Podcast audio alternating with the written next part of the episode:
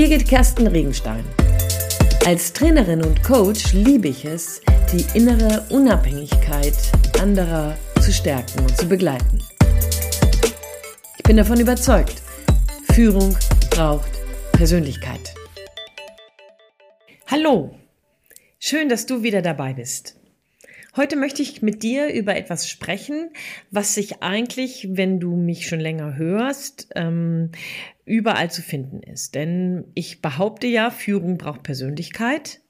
Und ich sage auch, das hast du sicherlich auch schon mal an anderer Stelle von mir gehört, dass nur eine reflektierte Führungskraft eine gute Führungskraft ist. Nichtsdestotrotz treffe ich immer wieder in Coachings, aber auch in Trainings Menschen, die erzählen, dass sie ganz lange schon in Führung sind und schon ganz lange kein Training oder Coaching gemacht haben oder sogar für manche das das erste Mal ist. Natürlich ähm, kann das so sein, ja, dass dein Arbeitgeber das nie im Budget hatte, dass deine, dein Umfeld irgendwie das auch nie für so nötig empfunden hatte und dass du gegebenenfalls ein so mega guter, toller Überflieger bist oder eben auch die Leute, von denen ich gerade erzähle, dass ich die schon mal im Training gehört habe, ähm, dass das bis dato gar nicht notwendig war, in Anführungsstrichen. Zeitgleich frage ich mich jedes Mal, wenn das dann passiert, wie denn das gehen kann. Also wie jetzt praktisch, ne, während, wenn ich dich jetzt hier so mitnehme, ist ja nicht wirklich irgendwie was, was Spektakuläres, sich nicht ein, einem Training anzumelden, sich nicht für ein Coaching zu entscheiden. Das ist ja nun keine schwere Aufgabe, aber ich verstehe irgendwie tatsächlich nicht, wie denn das funktioniert, dass Menschen, die in Führung sind, Gelegenheiten für sich nicht auskaufen um das, was sie anderen Menschen im bestverstandenen Sinne angedeihen, aber gegebenenfalls auch im schlechtesten verstandenen Sinne antun, zu reflektieren.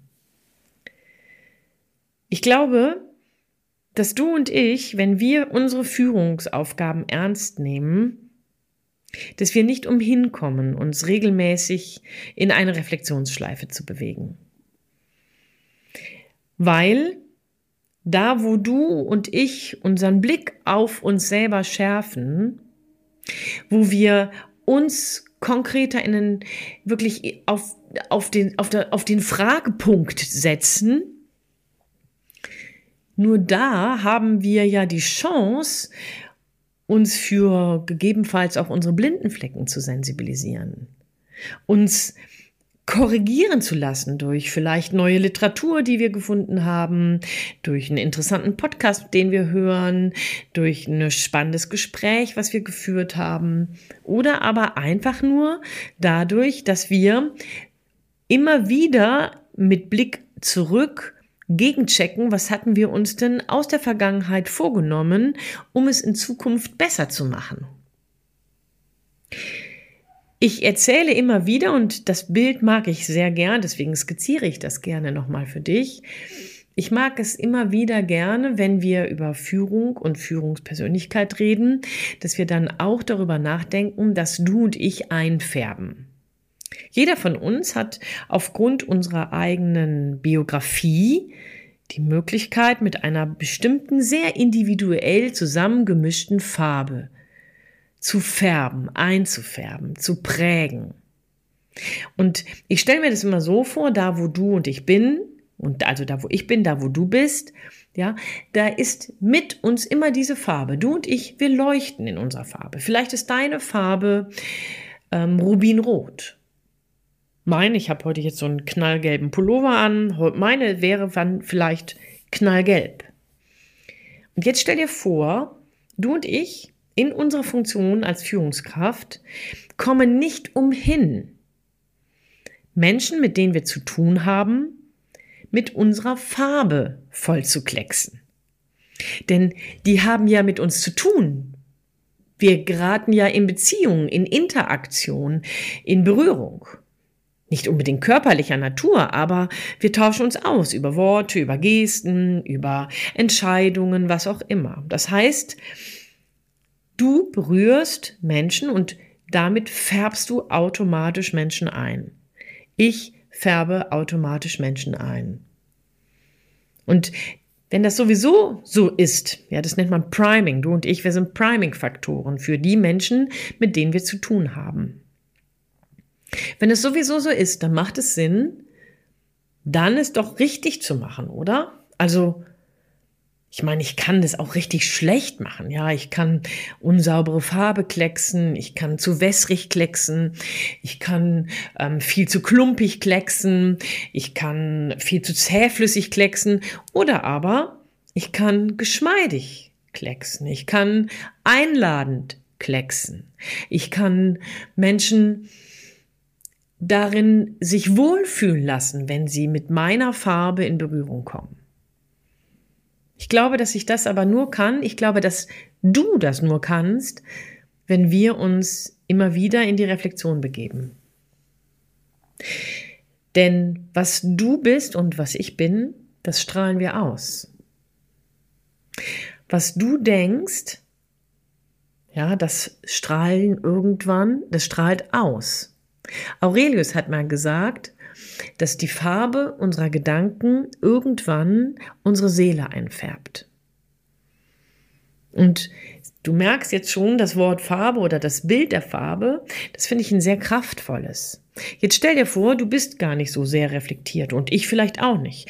Ja, wir machen einfach so weiter und ähm, greifen regelmäßig auf das zurück, was wir irgendwann mal im Rucksack hatten und was sich dann unreflektiert irgendwie verändert, bereichert, eckiger geworden ist oder abgeschilfert hat, was auch immer.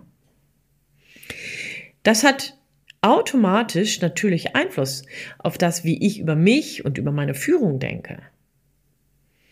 Also die Farbe deiner Gedanken ich brauche Reflexion nicht, ich brauche Korrektur nicht, ich brauche ähm, Training nicht, ich brauche kein Sparring. Ja, die Kraft meiner Gedanken, die Farbe meiner Gedanken färbt irgendwann meine Seele ein.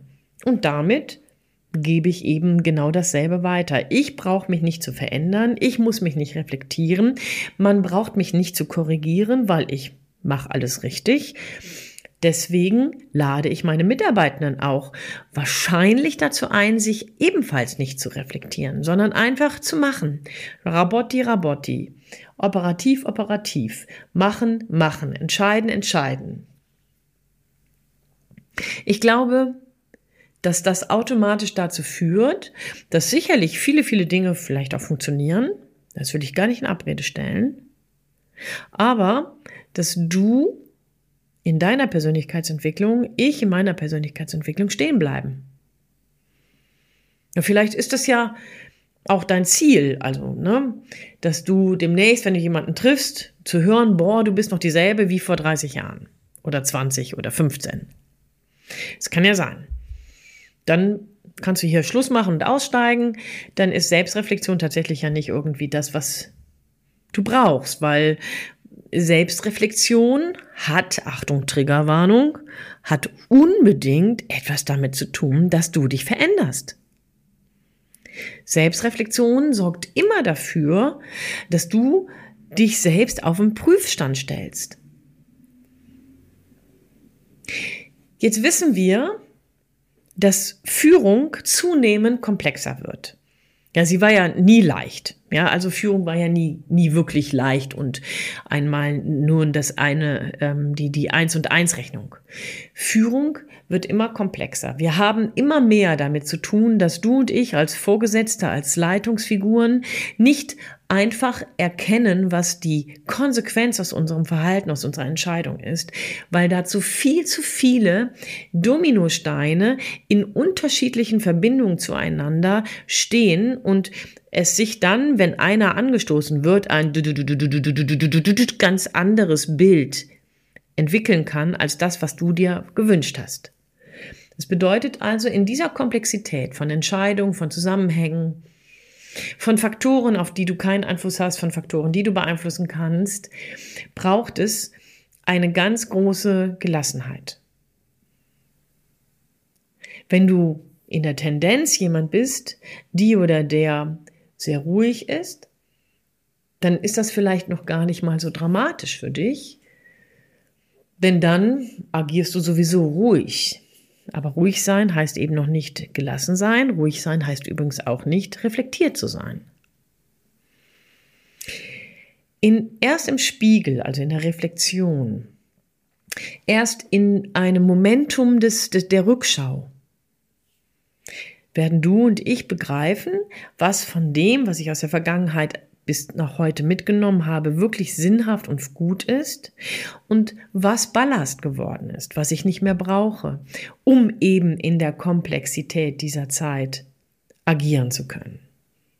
Schnell zu sein, agil zu sein, beweglich zu sein, mm, sich aus den ganzen ähm, Zusammenhängen auch einmal rausnehmen zu können, ohne Sorge zu haben, irgendwas zu verpassen. Ja, das kann ich eigentlich alles nur, wenn ich mich reflektiere. Jetzt ist die Frage die, wie reflektierst du dich? Ich persönlich habe dafür mehrere Instrumente. Ich habe auf der einen Seite regelmäßig Supervision. In der Supervision betrachte ich das, was ich ähm, was ich gerade mitgebracht habe, was mich beschäftigt, was mich stoppt, was mich gerade vielleicht auch aufbringt. Und ich lass mir gefallen, dass von draußen jemand draufschaut, mein Supervisor draufschaut, um dann einfach auch mal Fragen zu stellen, auf die ich nicht selber gekommen bin oder Zusammenhänge herzustellen, die ich so noch nicht gesehen habe. Und dabei einen Weg finde, ja, ich finde dabei einen Weg, gegebenenfalls meine Haltung zu verschiedenen Dingen, Menschen, Situationen zu verändern, zu hinterfragen oder aber zu bestärken. Auch das ist ja ein Gewinn. Das Zweite ist, ich versuche immer wieder, mich mit Literatur auseinanderzusetzen. Dabei liebe ich es auch manchmal, mehrere Bücher gleichzeitig zu lesen. Mm, und das ist, das Spektrum ist dabei sehr breit. Es geht von Gesundheit über Führung zu Persönlichkeit, es geht zu Themen, die auch in dem theologischen Kontext unterwegs sind, weil ich bin mit meinem Glauben da auch sehr dick, dicht immer wieder in Korrespondenz zu dem, was mich bewegt, wer ich bin. Und das Dritte, ja, ich gehe tatsächlich in die Kontemplation. Ich suche Momente, Zeiten, Phasen, in denen ich ganz alleine bin. Alleine mit mir alleine mit mir und in diesem Fall auch mit, im, im Gebet mit meinem Gott, aber auch da, wo ich im Wald spazieren gehe oder am Meer spazieren gehe, wo ich mir den Wind um den Kopf pusten lasse, immer wieder auch in einem inneren Dialog. Was war das? Was treibt dich? Woher kommt das? Was sind das für Dinge, die mich hier hindern? Und es ist nicht selten, dass ich dabei wirklich wie, wie bereinigt, sage ich mal, wieder zurückkomme. Also drei Dinge, drei Dinge, die mir helfen, in die Reflexion zu gehen das auf, auf dem einen Punkt ist es dann die Supervision oder aber ein Sparingspartner. Das kann für dich ein Kollege, ein Mentor sein. Das kann für dich ein Coach äh, sein oder eine Coachin. Ja, das ist ähm, egal. Das zweite ist Literatur, die ähm, in einem weiten Spread ist.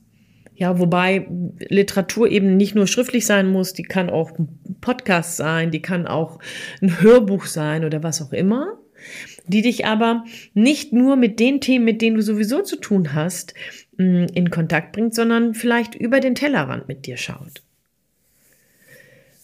Und das Dritte, das Dritte ist tatsächlich Zeit mit mir selbst. Ich habe mal jemanden sagen hören, ich verbringe gerne Zeit mit mir, weil ich weiß, dass ich eine interessante Person bin. Fand ich damals irgendwie schön und frech und ja, irgendwie ist das ja auch so. Du und ich, wir sind interessant. Du und ich, wir sind tatsächlich so interessant, dass andere Menschen mit uns reden, mit uns arbeiten wollen. Also macht es vielleicht Sinn, dich auch ein bisschen persönlich besser kennenzulernen oder dir an manchen Stellen besser auf die Spur zu kommen.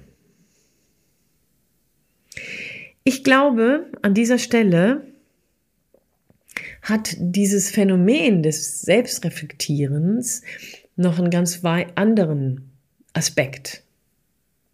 Wir sind jetzt in diesem Moment nahezu am Ende des Jahres. Es sind nicht mehr viele Wochen und dann ist Weihnachten vor der Tür und auch Neujahr. Und ich weiß nicht, wie es bei dir ist, aber bei mir stellt sich häufig das Gefühl ein, boah, man arbeitet gegen eine Deadline und muss alles abgearbeitet haben, weil man irgendwie gefühlt unter dem Eindruck steht, dass nach Silvester irgendwie die Welt untergeht.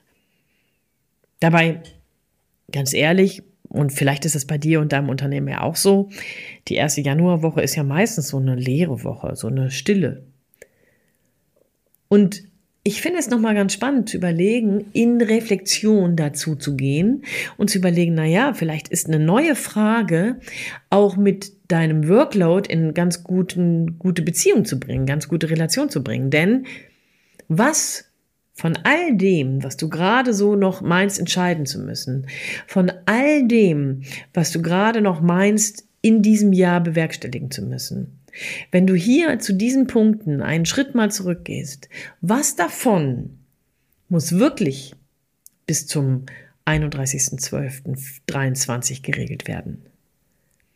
Was davon hat nicht einfach auch in sich schon die Muße, in sich schon die Gelassenheit, dass es im Januar 24 oder vielleicht noch später angegangen werden kann?